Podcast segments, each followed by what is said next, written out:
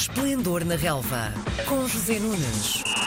Saídos do fim de semana é preciso conversar com os Zé Nunes para saber tudo o que aconteceu dentro das quatro linhas. Olá Zé, bom dia. Bom então dia. vamos lá, bom dia. Vamos a isso. Ontem à noite o Sporting entrou em campo a saber eh, que tudo o que não fosse uma vitória significava entregar logo o campeonato. Como adversário tinha o Gil Vicente a fazer uma grande época e encaminhado para ir à Europa.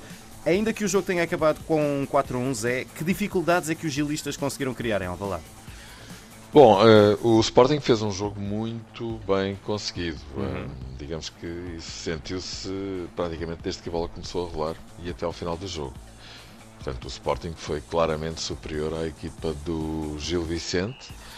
Gil Vicente, que em determinada altura deu a ideia, pela carreira extraordinária que fez no campeonato, eh, poder até chegar ao quarto lugar, chegou a estar a um ponto do Sporting de Braga, ganhou em Braga, aliás tinha ganho também na Luz, tinha empatado no Dragão, jogar com 10 o jogo todo, eh, de facto é uma equipa absolutamente notável, eh, muito bem comandada, ontem, como se sabe, eh, o seu treinador não estava no banco por estar castigado, o que não o impediu de ir à sala de imprensa falar da arbitragem do jogo, mas disso já falaremos.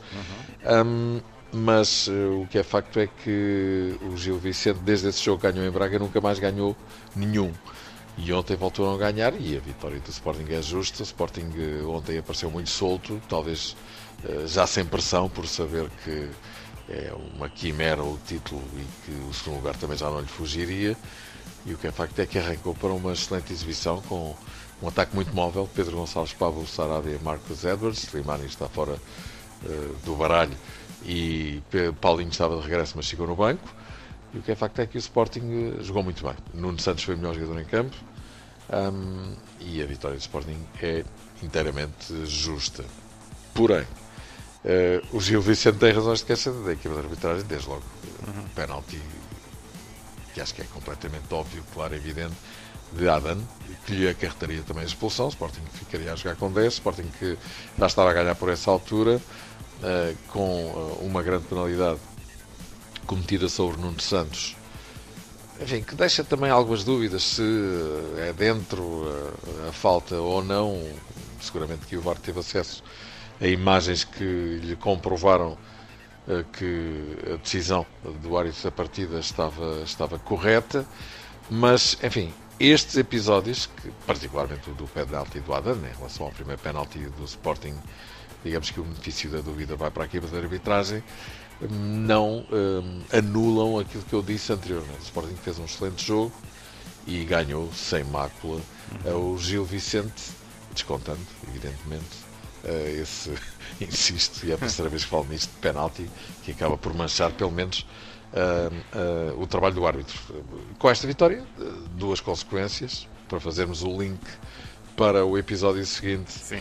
nesta, neste esplendor na relva. O hum. Sporting adia por mais uma semana a luta, a conquista do título por parte do Porto e assegura, agora já sem qualquer reserva, é definitivo, a presença na fase de grupos da Liga dos Campeões com o segundo lugar que está garantido. Muito bem, então depois de ter visto a invencibilidade no Campeonato Quebrado, o Porto voltou a casa no sábado à tarde. Lá está, a ideia era ultrapassar o Vizela, conseguir mais três pontos rumo ao título e pressionar o Sporting. O resultado final foi 4-2, mas os Dragões só conseguiram suspirar de alívio ali nos últimos momentos. Zé, aqui foi o Vizela que conseguiu tornar-lhes a tarefa complicada, o Porto esteve abaixo do que se esperava. Eu acho que mais do que isso foi algum enervamento, algum stress que se está a sentir no Porto. Já tinha acontecido isso com o Sporting Braga. Um, o Porto entrou muito forte, tal como tinha entrado com o Braga, mas não conseguiu construir grandes oportunidades. Um, o Vizela aguentou-se uh, e de repente, a meio da primeira parte, acontecem uh, dois erros do Vizela que custam dois golos. Primeiro, enfim, uma oferta literal do guarda-redes, uh, que teve tudo para agarrar a bola, para pontapear e acabou por oferecer o golo a Evan Nilsson e depois uma grande penalidade, também numa desatenção de um jogador do Vizela. E, e bom, o Porto a ganhar por 2-0, evidentemente se pensou, um, que o, que o jogo estava, estava garantido, sentenciado, dois, provavelmente o Porto até partiria para uma goleada, a exemplo daquilo que aconteceu com o Portimonense.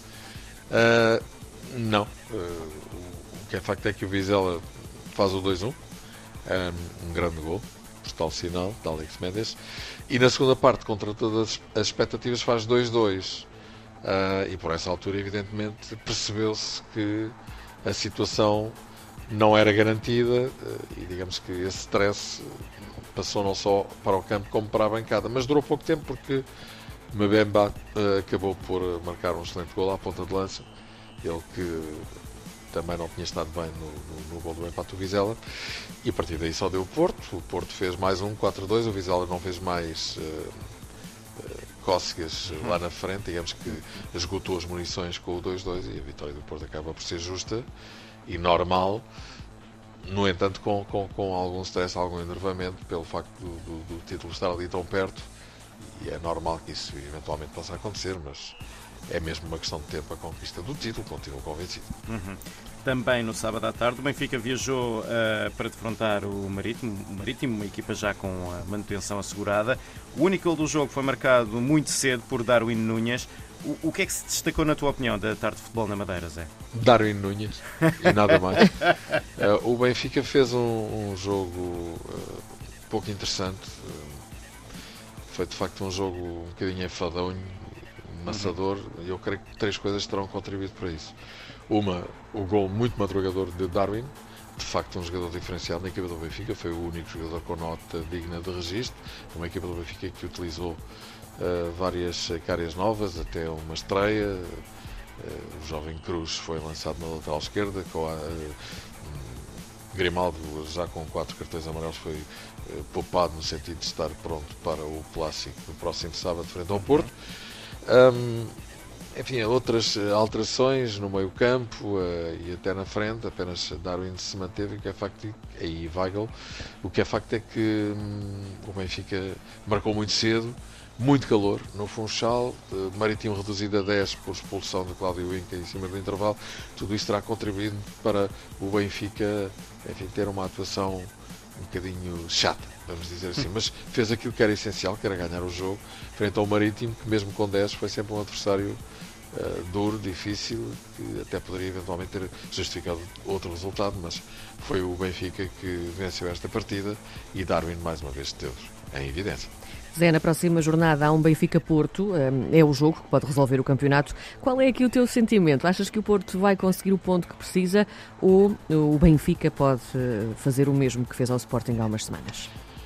Pois não, não, não, faço ideia, evidentemente é um clássico, qualquer resultado pode acontecer. Acho que o Benfica se vai encher de brios para, para ganhar ao Porto, isso parece-me óbvio, até para evitar que o Porto faça a festa do título no Estádio da Luz, situação que não seria inédita e o Porto vai fazer tudo justamente pelas mesmas razões. Uhum. Há, digamos que se nota algum enervamento na equipa pelo facto de não conseguir pôr a mão na taça, eh, que muitos, enfim, eu diria quase todos, lhe atribuem como mais do que garantida, mas o que é facto é que ainda não é campeão e já vai em duas semanas que o Porto, eh, primeiro porque perdeu em Braga, depois porque o Sporting não vacilou eh, não consegue materializar e confirmar a conquista do seu 30 título. Portanto, antevejo um jogo uh, muito disputado, no qual o Porto vai ter que caprichar, porque estou convencido o Benfica vai fazer tudo para evitar que o Porto festeje o título no Estádio da Luz. Se o Porto empatar, o Porto é campeão, já nem sequer precisa do resultado do Sporting em Portimão. Uhum. Uh, se um, empatar ou ganhar, evidentemente. Sim, sim, se sim, o Porto perder, mais um match point que fica adiado para a derradeira jornada no Estádio Dragão, frente ao Estoril, altura em que basta apenas um ponto, uma vez mais, à equipa do Porto para ser campeão. Portanto, eu acho que é mesmo uma questão de tempo ou na próxima jornada ou na última, o Porto, insisto, e tal como disse na semana passada, será campeão. E aconteça quando acontecer, nós cá estaremos para conversar disso na segunda-feira seguinte. José Nunes, um abraço. Boa semana, boa semana. Até para a semana. Às segundas-feiras, José Nunes comenta a jornada desportiva. Esplendor na Relva, às 10h30 da manhã, na RDP Internacional.